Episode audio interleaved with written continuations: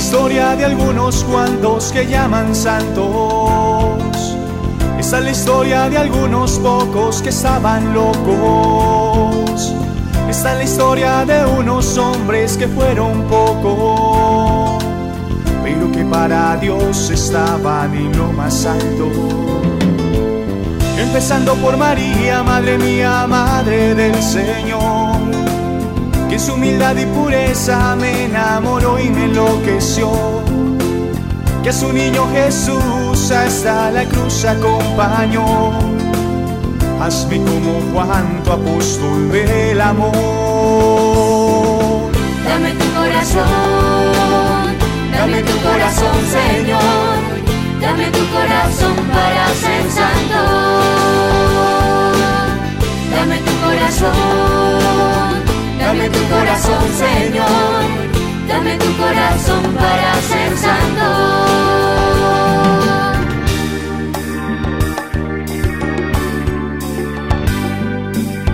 Pedro, Andrés, Santiago, Tomás, Felipe y Mateo. Otro Santiago, Juan, Simón, Bartolomé y Tadeo. Una iglesia que comienza tan solo con unos cuantos. Y de esos locos hoy ya hay más de 1500 santos. Había una tal Lucía que no veía por qué sería una tal Santa Rita que se enfermó y murió de amor. San Agustín decía, tan cerca que te tenía y tan lejos que busqué tu corazón, Señor. Dame tu corazón, dame tu corazón, Señor, dame tu corazón para ser santo. Dame tu corazón Dame tu corazón, Señor. Dame tu corazón para ser santo. San Benito desde pequeño se fue el ermitaño. Y el padre Colbe vio a la Virgen por un regaño. El santo cura de solo comía papas. Y de niño San Juan Bosco arriaba vacas. Así termina esta historia, historia de algunos cuantos.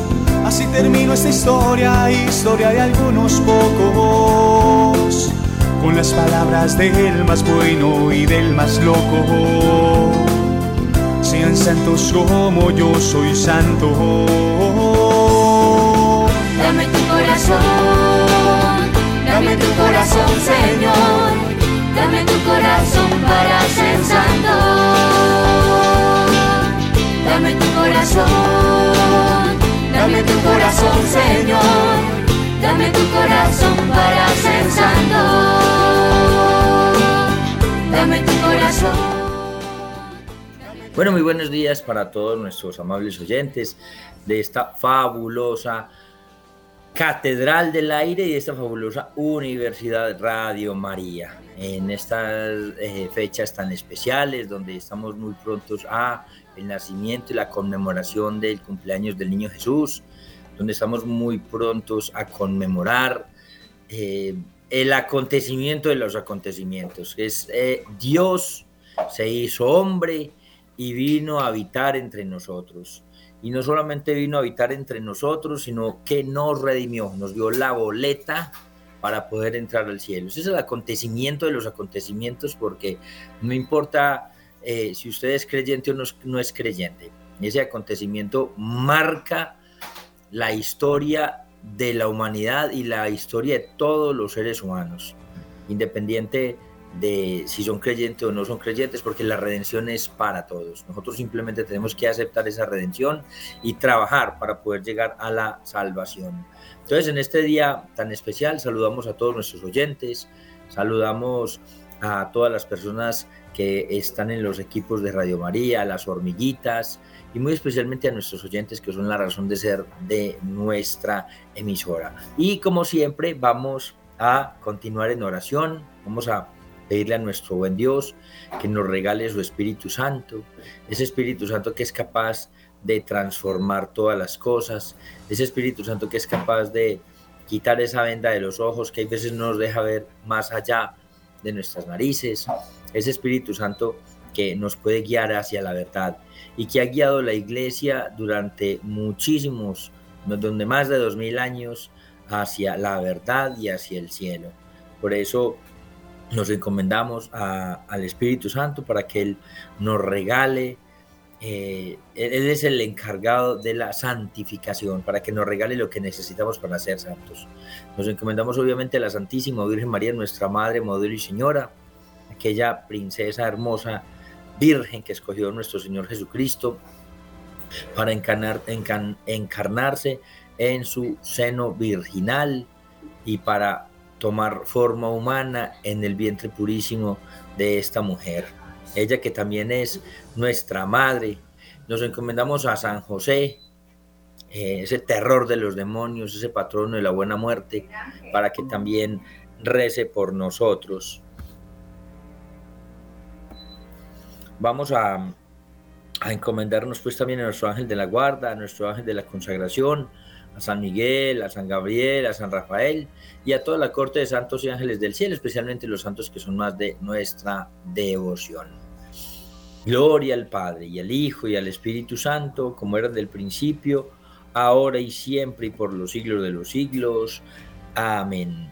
Bien, nosotros eh, en el programa pasado estábamos viendo em, todo lo que tiene que ver con los actos morales, ¿no? Y nosotros eh, vamos a hablar hoy sobre qué es lo que, em, a ver, como las determinaciones de la moralidad del acto humano, que, qué hace o cómo se determina todas las acciones eh, humanas, todos los actos que nosotros como humanos tenemos. Entonces el principio es muy, muy, muy básico para juzgar la moralidad de un acto. Y, digamos que podríamos decirlo que es que una acción es buena, o para que una acción sea buena, es necesario que sean los tres elementos. Nosotros hablamos la semana pasada, los tres elementos son objeto bueno, fin bueno y circunstancias buenas.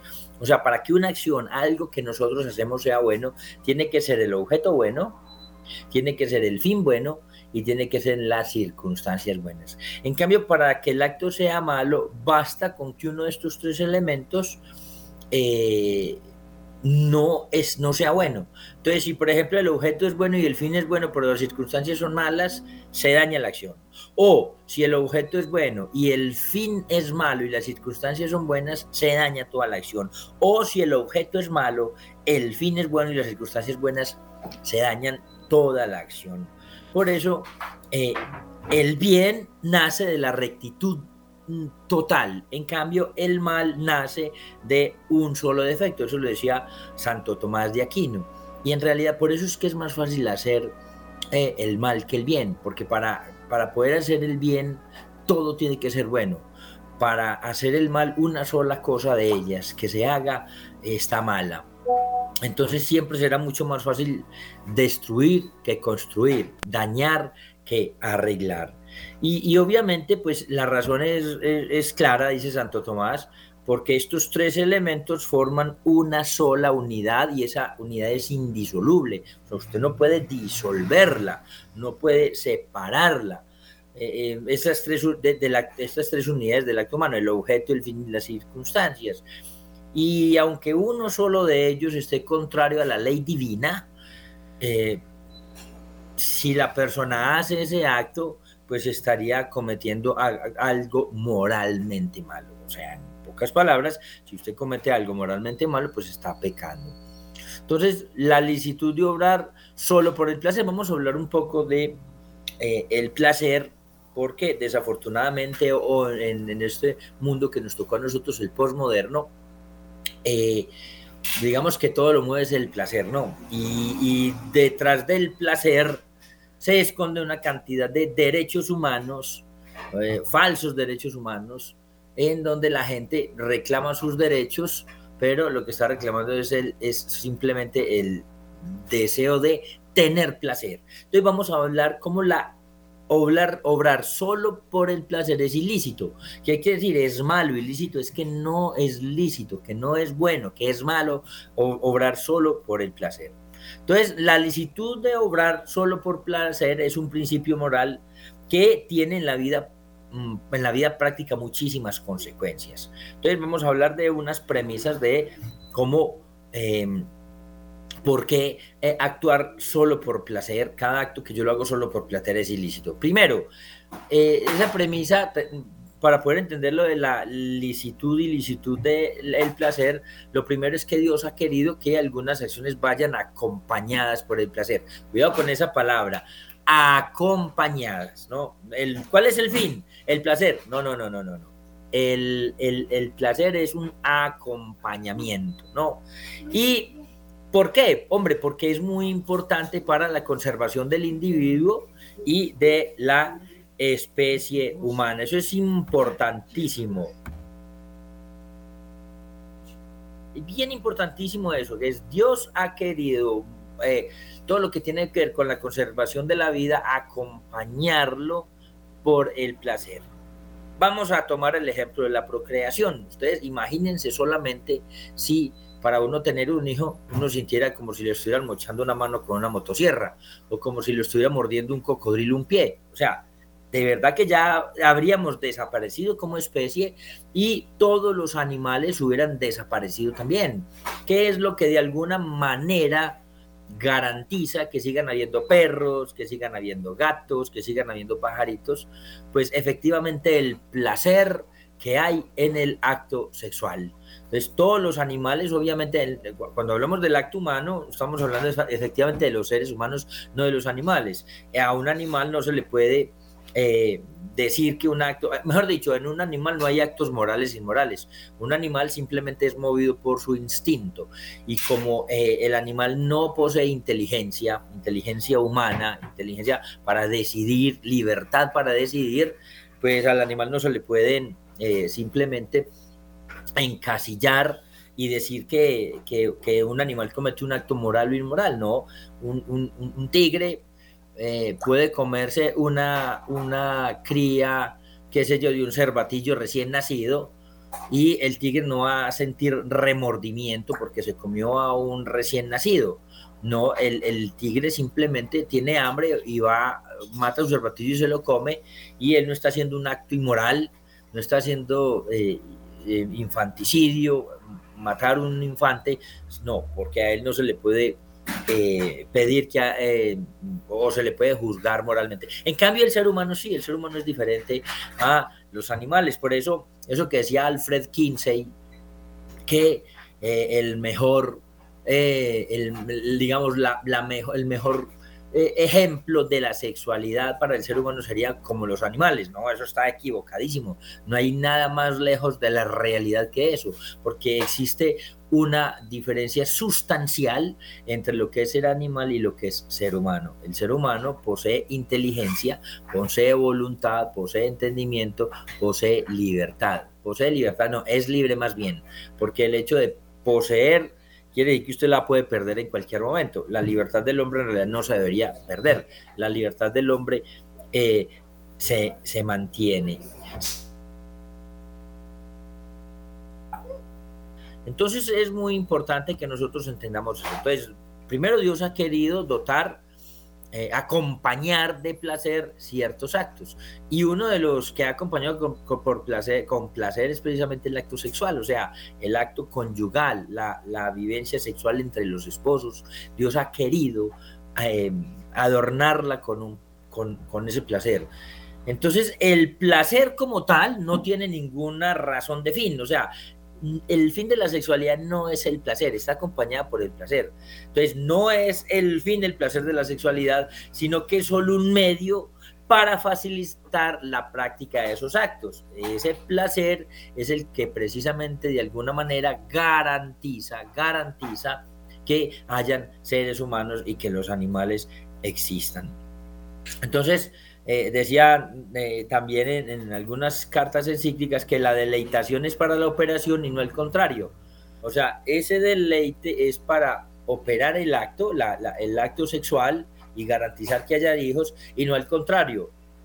Em, nosotros, bueno, y con este tiempo, con, esto sí que es bueno mm, hablar precisamente del acto conyugal. ¿Por qué? Porque poner el deleite como fin del acto implica trastocar el orden de las cosas que Dios ha señalado. Y esa acción obviamente queda corrompida, queda dañada. Y una cosa muy importante, eh, los especialistas o los grandes en la teología moral dicen que en, en las cosas de la sexualidad no existe parvedad de materia. ¿Qué es parvedad? O sea, pequeñeces, una cosa chiquitica, no. Todo lo que tiene que ver con la sexualidad no hay pequeñeces, con la sexualidad siempre se, la, digamos, el, siempre las cosas son graves, casi siempre son, casi siempre no, siempre son pecado mortal. Entonces, por eso, eh, teniendo en cuenta eso, nunca es lícito obrar solamente por el placer. Vamos a ver, por ejemplo, comer y tomar, beber algo solo por el placer es pecado eh, igualmente el acto conyugal, igualmente eh, los esposos, puede ser, y, de hecho el Papa San Juan Pablo II decía que había muchos, que en la iglesia había, había muchos eh, católicos comulgando en pecado mortal. ¿Por qué?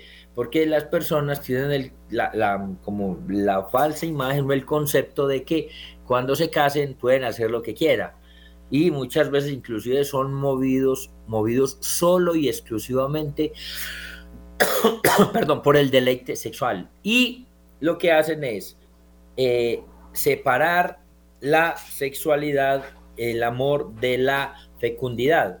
Y eso es gravísimo, eso es gravísimo. La iglesia, eh, desde hace mucho tiempo, eh, los papas, sobre todo el Papa Pablo VI y San Juan Pablo II, y que son los que más trabajaron este tema, nos han dicho eh, cómo no se puede eh, desligar la sexualidad del amor y, ni de la fecundidad. Cuando usted separa ese acto sexual con su esposa o con su esposo y no quieren tener hijos, están actuando prácticamente por placer. Y esas relaciones se, se podrían convertir en ilícitas y en vez del acto sexual ser un acto meritorio que lleva al cielo, se puede convertir en un acto eh, se puede convertir en un acto, no, se convierte de hecho en un acto pecaminoso. Y esto es muy importante porque yo creo que uno de los grandes problemas que nosotros tenemos hoy en día es ese, que nosotros nos dejamos echar un poco de cuentos de personas que eh, no entienden bien de la sexualidad y separan la sexualidad como si, como, como, si la sexualidad eh, fuera una parte pequeñita del ser humano y resulta que la sexualidad comprende todo lo que el ser humano es. El ser humano es físico, la sexualidad tiene que ver con lo físico, el ser humano es espiritual, la sexualidad tiene que ver con lo espiritual, el ser humano es psicológico, la sexualidad tiene que ver con lo psicológico, eh, el, el ser humano es social, la sexualidad tiene que ver con lo social y la sexualidad desde lo cultural, el ser humano es cultural, la sexualidad tiene que ver con lo cultural. O sea, estas cinco componen el ser humano y como el ser humano lo componen estas cinco cosas, la sexualidad envuelve todo eso. Entonces, cuando nosotros nos dejamos o nos dicen que la sexualidad es solamente un acto físico, está quedando afuera el acto psicológico, perdón, la parte psicológica, la parte espiritual, la parte social y la parte... Em, la parte, bueno, se, se, utiliza solamente el físico y se deja lo espiritual, lo psicológico, lo social y lo cultural. Se dejan aparte. O sea que la visión de la sexualidad se toma desde, desde una sola parte. Y por eso eh, cada día más personas están yendo donde el psiquiatra. ¿Por qué? Y han resultado con patologías gravísimas, gravísimas con la sexualidad. ¿Por qué? Porque es que el ser humano no se puede desligar eh, la sexualidad y tomar la sexualidad solo desde lo, desde lo físico. O sea, solamente el placer físico y las otras cuatro componentes que, no sé si ustedes recuerdan que hace poco, eh, se me escapa en este momento el nombre de una niña, como un, un, joven, no sé si era 22 o 28 años, no sé, trabajaba en un taller y creo que a una niña, 14 o 15 añitos, la, la, la, introdujo en el taller eh, con, con, cuentos, la, la violó, la mató, la descuartizó y después se voló. Eh, esas cosas van a seguir pasando en nuestro país y, eso no necesita ser uno, eh, no necesita ser uno un adivino para saber que eso va a seguir pasando. Eso va a seguir pasando porque mientras la gente no eh, mire la sexualidad desde lo físico, desde lo psicológico, desde lo espiritual, desde lo cultural y desde lo social, va a seguir, van a seguir pasando esas cosas. Yo le garantizo que este muchacho que hizo eso, le garantizo que estaba en el mundo de la pornografía, se los garantizo. ¿Por qué? Porque el mundo de hoy nos dice que la pornografía no es dañina. O sea, ¿cómo es posible que nosotros nos digan hoy que la pornografía no es dañina? ¿Y cómo es posible que los niños tengan acceso a la pornografía y no haya una ley que prohíba que la pornografía sea mostrada así. Eso hace dañísimo. Y yo, para que ustedes vean que esto no es un cuento solamente de que Dios nos dice, ¿no? Todo lo que nos dice Dios es verdad. Pero hay personas que no confían mucho en Dios, hay personas que creen que, hombre, Dios un día se levantó aburrido y entonces dijo, hombre, yo les voy a poner unas leyes a esta gente para amargarles la vida. Y resulta que no, Dios lo que quiere para nosotros es lo mejor. Y como no le hemos hecho caso, eh, vemos como cada día la sociedad se va dañando más y cada día se va corrompiendo más. Y a pesar de que la sociedad va creciendo en conocimiento y va creciendo, digamos, los avances tecnológicos crecen, el, el ser humano cada día se comporta más como animal. Eso es rarísimo. Entre más inteligente, más animal es. Entre más avances tecnológicos, se comporta más, más hacia lo animal, hacia lo instintivo. Y eso está trayendo problemas psicológicos gravísimos. O sea, ya el mero hecho de que una persona peque ya es gravísimo porque se va a condenar. Eh, cuando se muera, su alma está corriendo un riesgo para toda la eternidad. Y eso es gravísimo. Nosotros como papás tenemos que decirle a nuestros hijos eso. Y, y, contarle a los jóvenes eso que el infierno no es un cuento que nos echaron unas viejitas y que, y que, el, y que el infierno aparece si yo creo en Dios y desaparece si no creo en Él. No, señores, el infierno es una realidad a la que nos vamos a ver enfrentados tarde o temprano. ¿Cuándo? Cuando llegue la muerte, cuando nuestro cuerpo se separe de nuestra alma y nos toque ir allá a mirar qué hemos hecho y nos demos cuenta que todo lo que nos dijeron era verdad y que cuando Dios nos pide orden en la sexualidad es por nuestro propio bien. El orden en la sexualidad trae felicidades a nuestra propia vida. Pero vuelvo y le repito, a mí no... Hombre, nosotros tenemos como un concepto de que la iglesia es arbitraria, que la iglesia está anticuada, que la iglesia está equivocada en las cosas que nos enseña con respecto a la sexualidad. Y resulta que piensa que hay muchas otras personas que saben más de la sexualidad, ¿no? Fred, Alfred Kinsey, eh, no sé, muchos, eh, muchos doctores, eh, doctores, entre paréntesis, o inclusive el, mismo Sigmund Freud que, que, volvió la sexualidad nada, en algunas cosas me imagino que fue muy bueno, pero en la sexualidad, Dios mío, horrible. Pero los avances hoy en, la, en, en, los conocimientos del ser humano, en el estudio del cerebro, en la psicología, en la psiquiatría, en la bioquímica del cerebro, cómo funciona nuestro cerebro, todo lo que produce nuestro cerebro, el estudio de todas esas ramas de la ciencia, eh, nos están mostrando que efectivamente lo que el Señor nos decía era verdad y que cuando nosotros separamos el amor de la sexualidad y de la, eh, y de la natalidad, de la procreación, eso se crean problemas grandísimos. Yo les voy a citar a el doctor Enrique Rojas en un libro que se llama La ilusión de vivir. Y, pues hombre, Enrique Rojas es catedrático de psiquiatría y psicología médica y es director del Instituto Español de Investigaciones Psiquiátricas de Madrid y también presidente de la Alianza para la Depresión. Este, este Enrique Rojas es el papá de Marian Rojas. No se puede ser que algún oyente haya escuchado hablar de Marian Rojas. Marian Rojas también es, española, es una durísima en psiquiatría, eh, es, es, psiquiatra clínica y sabe full de las tecnologías y sabe muchísimo y es una señora extraordinaria. Pues hombre, Enrique Rojas es el papá de ella. Y Enrique Rojas, que le ha tocado estudiar eh, en, las clínicas donde trabaja, él es profesor de psiquiatría, y en las clínicas donde trabaja le ha tocado estudiar gente que eh, con depresiones, gente con problemas psiquiátricos graves. Y él en el, en el libro ese, La ilusión de vivir, en la página 97 en adelante, habla sobre la sexualidad. Y miren lo que dice el doctor Enrique sobre la sexualidad. Dice, ¿dónde citamos nuestra sexualidad?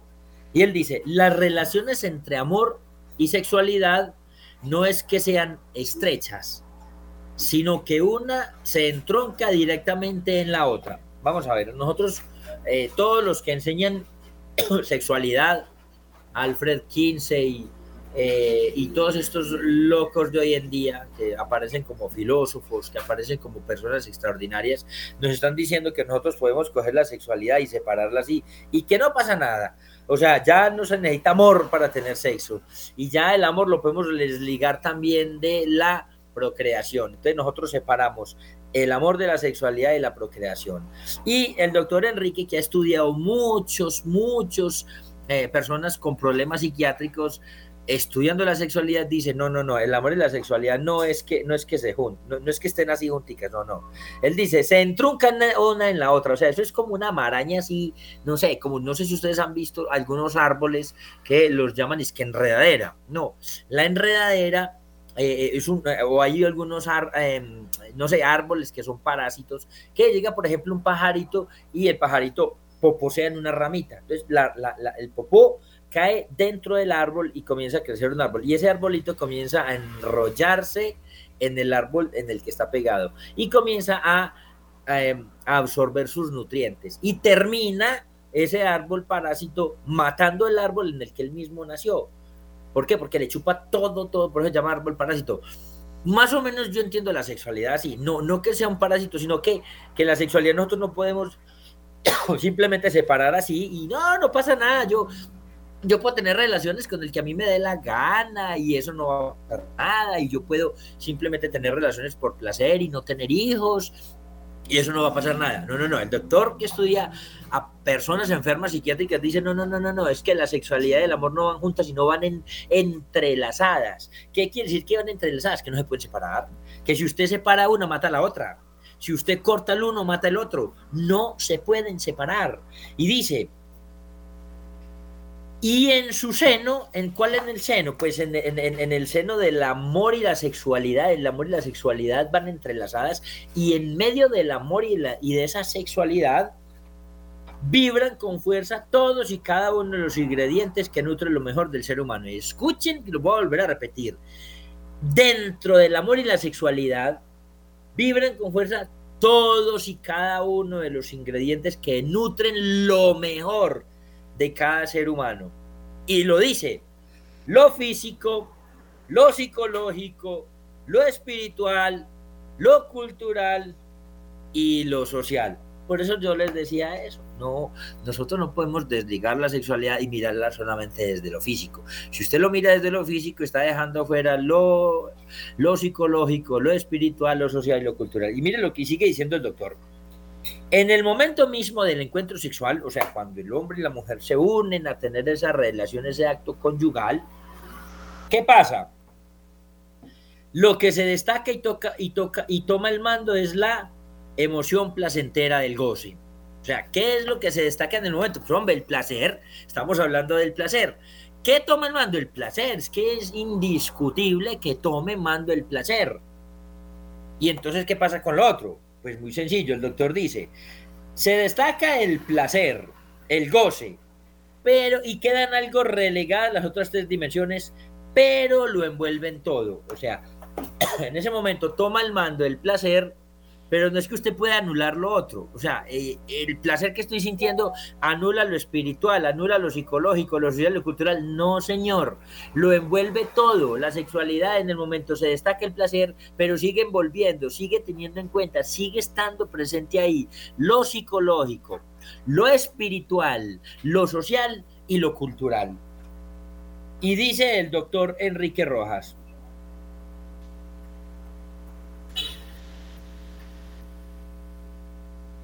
Por eso hay que volver a subrayar que, que la relación sexual es un acto íntimo de persona a persona. Eso es importantísimo, porque a nosotros, eh, los que educan la, sexual, la, educación sexual hedonista y que están desesperados por implantarnos la educación sexual integral aquí en Colombia, que integral, integral no es Ojalá cuando hablan de educación sexual integral no estuvieran hablando de, de, integrar a la persona, ¿no? Que esa educación sexual va a tener que ver con lo físico, con lo psicológico, con lo espiritual, con lo cultural y con lo social. No es esa integralidad. Cuando hablan de educación sexual integral, lo hablan desde el punto de vista que la van a integrar en todas las materias, en todos los colegios y va a ser obligatorio para todo mundo. Pero que van a destacar y que, perdón, que van a solamente eh, esa sexualidad la van a enseñar solamente en función de lo, de lo físico, de lo que yo sienta, del placer. Entonces eso va a traer problemas grandísimos psicológicos y psiquiátricos. Y por eso les digo, ese joven que hizo eso con esa niña, que la metió a un taller que de 15 añitos, que la violó, la mató, la descuartizó, después se robó una moto y se voló y que ya lo capturaron, eso va a seguir pasando. ¿Por qué? Porque eso es lo que van a seguir enseñando en los colegios. Eso es lo que quieren enseñar, educación sexual basado solo en lo físico, en el placer. Claro, si a usted le enseñan solamente que lo, que, lo sexual tiene que ver con lo físico, estamos de alguna manera formando a los futuros depredadores sexuales, a los futuros violadores, a los futuros violentos. ¿Por qué? Porque la sexualidad en el ser humano se maneja en una parte del cerebro donde se maneja todo lo instintivo. Y dentro del instintivo está la reproducción, está la conservación de la vida, que es el alimento, y también la defensa de la vida. O sea, es muy común. Lo más normal es que una persona que tenga problemas sexuales sea violenta. Y si a los niños les están enseñando a que la sexualidad se mira solo desde lo físico, nosotros lo que vamos a tener dentro de muy poco es una cantidad de gente depravada y violenta. Eso, eso lo están diciendo, eso, el Señor nos dijo la importancia de la sexualidad. Pero hoy en día con los avances en psicología, en psiquiatría, en los estudios de, con, tomógrafos de positrones en el cerebro, podemos entender lo que pasa bioquímicamente en una persona. ¿Cuáles son las eh, sustancias que produce el cerebro y a qué lo llevan esas sustancias que produce el cerebro? Los lleva a que sean adictos, a que sean violentos, a que cada día sean menos inteligentes y más animales.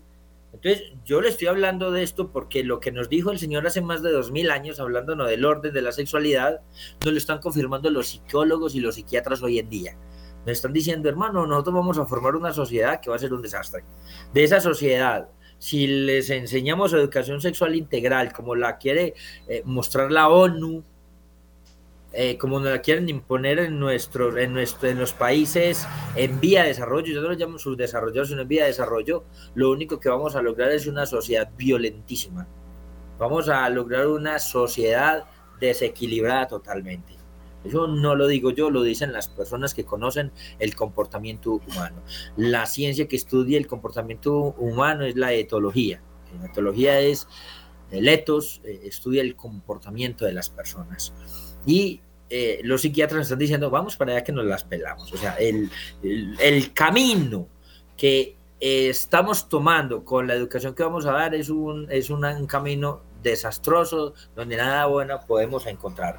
¿Qué más dice el doctor Enrique Rojas en su libro? Dice, ah, entonces que la relación sexual es un acto de persona a persona.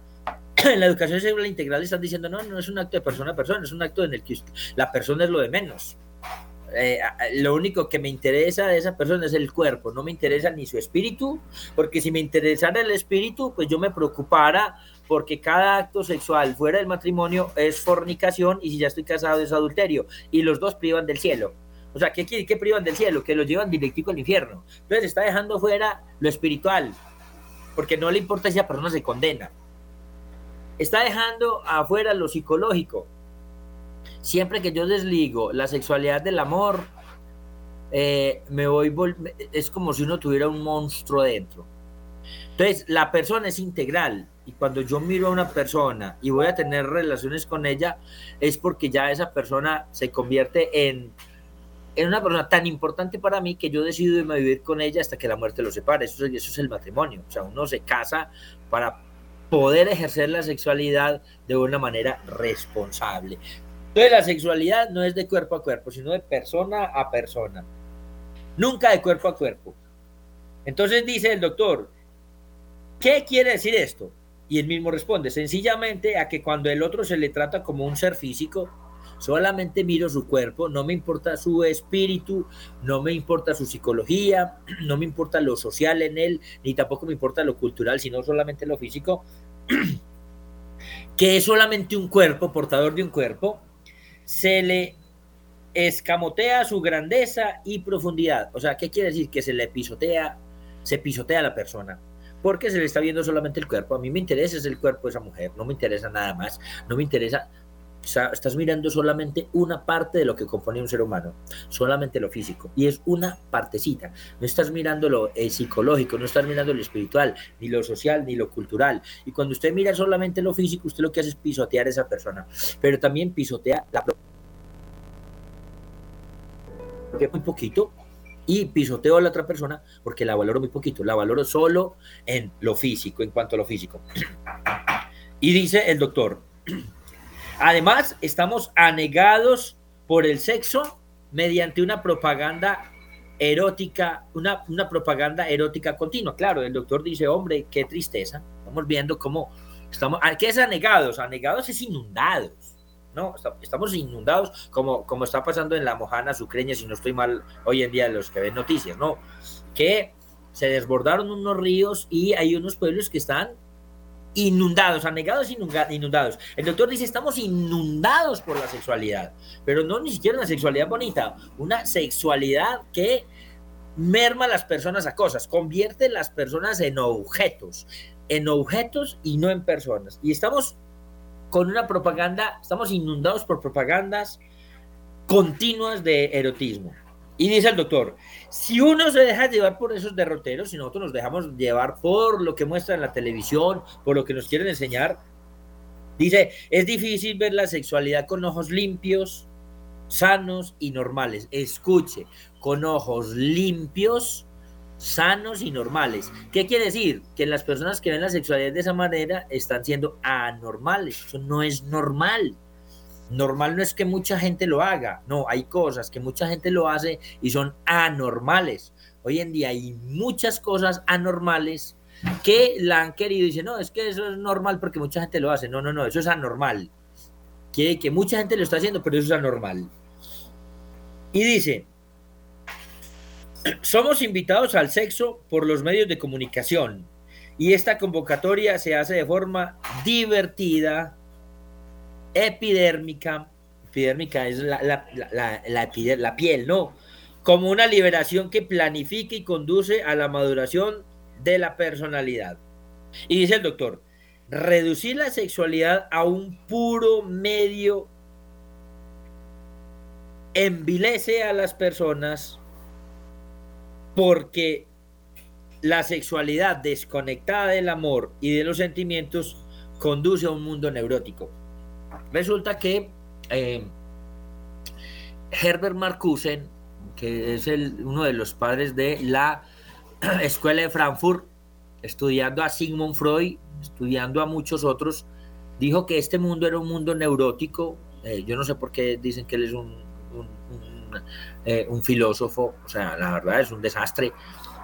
Y él decía en un libro que se llama Eros y la civilización, que escribió el Eros y la civilización, decía que el mundo de hoy es un mundo neurótico, o sea, el mundo, es, mejor dicho, la gente hoy está neurótica, la, neurosis es una enfermedad, todo el mundo es violento, todo el mundo se mantiene como hasta aquí. Entonces dice, el mundo de hoy es violento, dice Alfred, eh, eh, Herbert Marcuse, es violento por la restricción de la sexualidad. Entonces él culpa inmediatamente a la iglesia, dice, vea, la iglesia católica enseñando eso de la sexualidad, de eh, que para ejercer la sexualidad tiene que estar uno casado, de que tiene que ser solamente entre el hombre y la mujer, que tiene que ser en un tono de exclusividad e indisolubilidad. Y las restricciones a la sexualidad están haciendo que los seres humanos seamos neuróticos. Entonces él dice, ¿cuál es la solución para que el mundo deje de ser neurótico? Que cada cual haga lo que quiera en la sexualidad.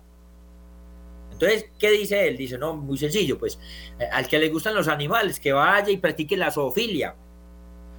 al que le gustan los muertos, que vaya y practique la necrofilia. Al que le gusta la masturbación, que vaya y se masturbe. Al que le gusten las personas del mismo sexo, que vaya y tenga relaciones eh, homosexuales al que le gustan eh, las personas del otro sexo, que tenga relaciones heterosexuales, al que le gustan el hombre y la mujer, entonces que tenga relaciones bisexuales, que si le aparece un hombre, hágale con el hombre, y por una mujer, vaya con la mujer.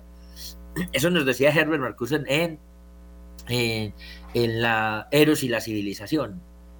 Resulta que la psiquiatría moderna nos está diciendo, no señores, eso no es así.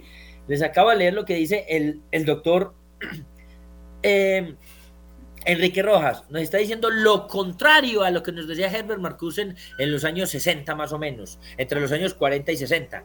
Tenemos más de 70 años de avance y nos está diciendo, no, no, no, no, no, no, no.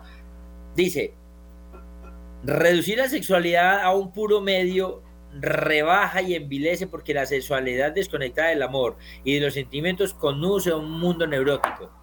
¿Qué es lo que, por qué el mundo está neurótico y el mundo está violento y está el mundo loco hoy?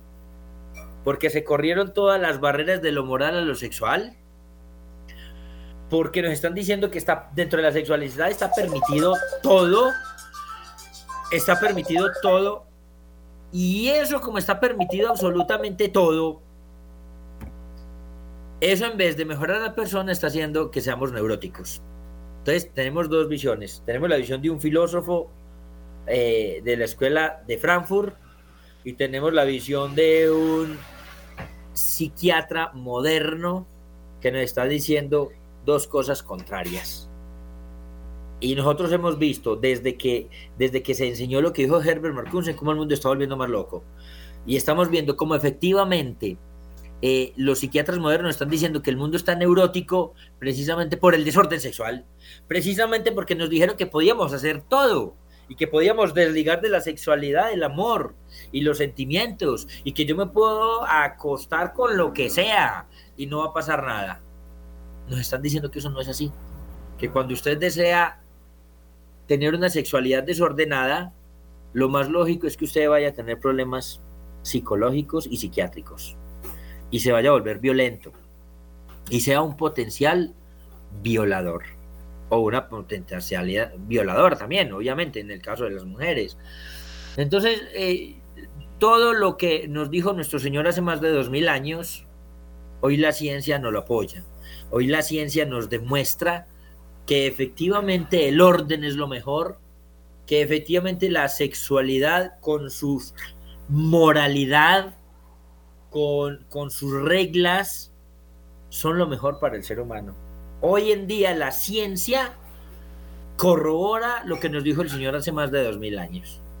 Por eso estamos hablando de eh, la determinación de los actos morales.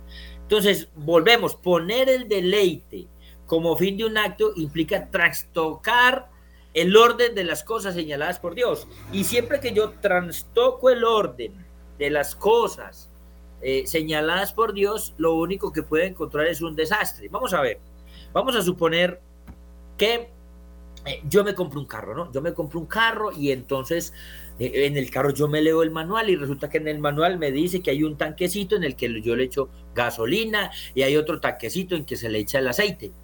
Y entonces yo digo, no, a mí nadie me va a decir cómo utilizar el carro, yo soy muy inteligente, pues yo voy a trastocar el orden.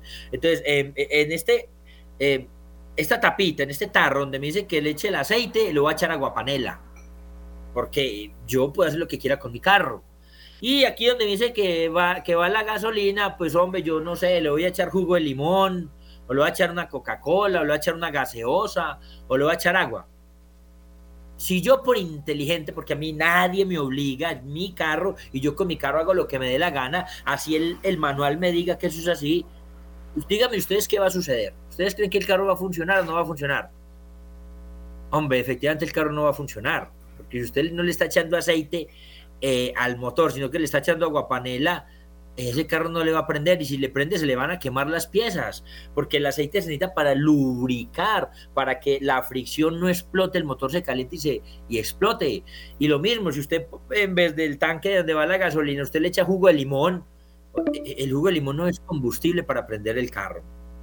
Entonces, eh, si usted por inteligente lleva la contraria al que hizo el carro, pues usted no es inteligente, usted es que es un bruto hermano porque usted no está diciendo, eh, no está siguiendo las recomendaciones y las condiciones de la persona que fabricó el carro y que sabe que necesita el carro. Pero resulta que a nosotros nos hizo Dios.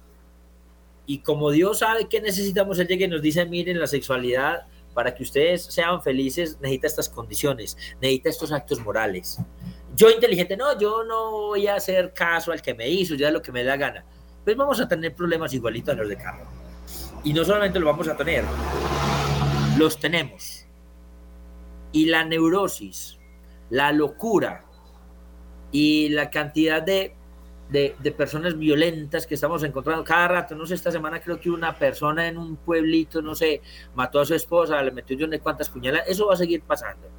¿Por qué? Por los desórdenes sexuales. ¿Por qué? Porque nos están diciendo que podemos hacer lo que queramos. No, señores, no podemos hacer lo que queramos. Si yo comienzo a hacer lo que a mí me da la gana en el ámbito de lo sexual, voy a terminar loco. Y voy a terminar eh, no solamente dañándome yo como persona, sino dañando las, todas las cosas que están a mi alrededor. Por eso este tema tan importante la determinación de los actos, eh, de los actos morales en el, en el ser humano. Y por eso estamos hablando de la sexualidad. Entonces, eh, Decíamos que nunca es lícito obrar solamente por el placer. Claro, no lo dijo Cristo, no lo dice la teología moral y no lo dicen los psiquiatras modernos. Se puede actuar con placer, pero no siendo el deleite la realidad pretendida en sí misma. Por ejemplo, es lícito el placer conyugal en orden al fin del matrimonio, pero no cuando se busca como, como única finalidad. ¿Qué quiere decir? Que nosotros podemos eh, buscar el acto conyugal, el esposo con la esposa, la esposa con el esposo, sí, con ganas de sentir placer, sí, sí, pero sin sacar los fines del, acto conyugal del matrimonio. ¿Cuáles son los fines? La unión de los esposos y la procreación.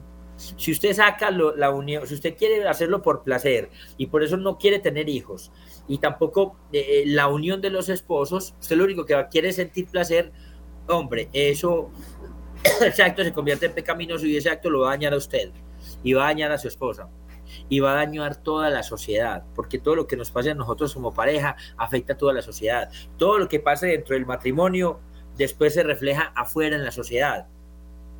Todo lo que nosotros vivimos como matrimonio en el interior con nuestros hijos, eso que los hijos reciben del matrimonio lo van a ir a dar a la sociedad. O sea, lo que nosotros pensamos que no le importaba a nadie y que era un acto solamente de mi esposa y mío, al final resulta afectando a la sociedad porque lo que nosotros dos vivamos lo vamos a dar a los hijos y que lo que los hijos reciban lo van a dar a la sociedad. Este, este, tema es grandísimo porque impacta profundamente a la sociedad. Se recuerda que estamos hablando de que la sexualidad tiene que ver con lo físico, con lo psicológico, con lo espiritual, con lo social y lo cultural. Claro, afecta a lo social y afecta porque afecta a toda la sociedad y también afecta a la cultura. Entonces, podríamos decir que eh, que, eh, que por ejemplo, eh, podríamos decir entonces que si usted solamente utiliza el acto sexual para divertirse, ese sería un acto ilícito, porque está dejando fuera muchos otros componentes del ser humano. Para que los actos tengan rectitud, eh, es siempre bueno referirlos a Dios. Esto es importantísimo que lo tengamos en cuenta. Para que los actos tengan rectitud, es bueno siempre referirlos a Dios. Usted quiere obrar bien, actuar bien, tenga siempre presente a Dios. ¿Por qué? Porque Dios sabe cuál es el fin último del hombre. Porque lo dice el Señor. Ya comáis, ya bebáis, hacedlo por la gloria de Dios. Eso está en 1 Corintios capítulo 10, versículo 31. San Pablo nos dice. Y hay una canción de Atenas que dice eso. Háganlo todo por la gloria de Dios. ¿No? Que todo lo que yo haga que eso, que es los actos morales, es eh, em, encaminar todos los actos a Dios. Todo lo que hagas, hazlo pensando en Dios. O sea que usted coma, o sea que beba, hágalo para la gloria de Dios. Eh, y lo encontramos bellísimamente en el capítulo 8, en el versículo 8 de Tobías. Tobías, cuando se va a unir a su esposa, a la que le habían matado, el demonio le había matado siete maridos, ese, ah, ese, esa noche de la, boda, eh, ellos antes de unirse sexualmente eh, Tobías le dice eh, a Sara, dice, vamos a rezar, vamos a rezarle a Dios. Y él hace una oración espectacular. Llega y le dice, Señor, no tomo a esta mujer movido por lujuria, sino para tener hijos que alaben y glorifiquen a Dios. Miren qué oración. Esa es la oración, una oración provida. La, la primera oración provida yo creo que existió, ¿no? La oración de las oraciones. Señor, yo no tomo a esta mujer movido por lujuria. O sea, no, no, no, no voy a tener relaciones íntimas con ella mirando solo su cuerpo, no. Sino para tener hijos que alaben y glorifiquen a Dios. ¿Para qué voy a tener ese acto? Porque yo quiero engendrar hijos que alaben y glorifiquen a Dios. Eso, eso, es, eso, lo más bello que hay eh, en el corazón de una persona, desear tener hijos que alaben y glorifiquen al Señor. Ya coman, ya beban, hacerlo por la gloria de Dios ya ustedes tengan relaciones íntimas entre esposos, siempre por la gloria de Dios, poner su sexualidad en las manos de Dios, hacer lo que Dios quiere, para que ustedes vean que lo único que les puede pasar son cosas buenas. Si se excluye en algún acto la intención de agradar a Dios, ya es pecaminoso. Aunque esta exclusión de la voluntad de agradar a Dios hace el acto pecaminoso si se efectúa de modo directo y no si se, omite, por inadvertencia. O sea, nosotros tenemos que estudiar estos temas para poder hacerla. Cuando uno desconoce las cosas, mejor dicho, el desconocimiento es un acto para actuar mal. Eh, bien, este acto, este, eh, eh, perdón, esta, este tema es hermosísimo, este tema es profundísimo, este tema es maravilloso. Con este tema podemos ver que la sexualidad hace parte, de la, hace parte integral del ser humano, que no podemos fraccionar al ser humano, que la sexualidad no es una cosa chiquitica, es una cosa que tiene que ver con todo lo que somos nosotros. Y bueno, yo los invito a que estudiemos un poquito más el tema, a que no se pierdan estos programas que nos alumbran, que nos iluminan sobre lo que a Dios le agrada. Y siempre lo que a Dios le agrada nos va a hacer un bien a nosotros.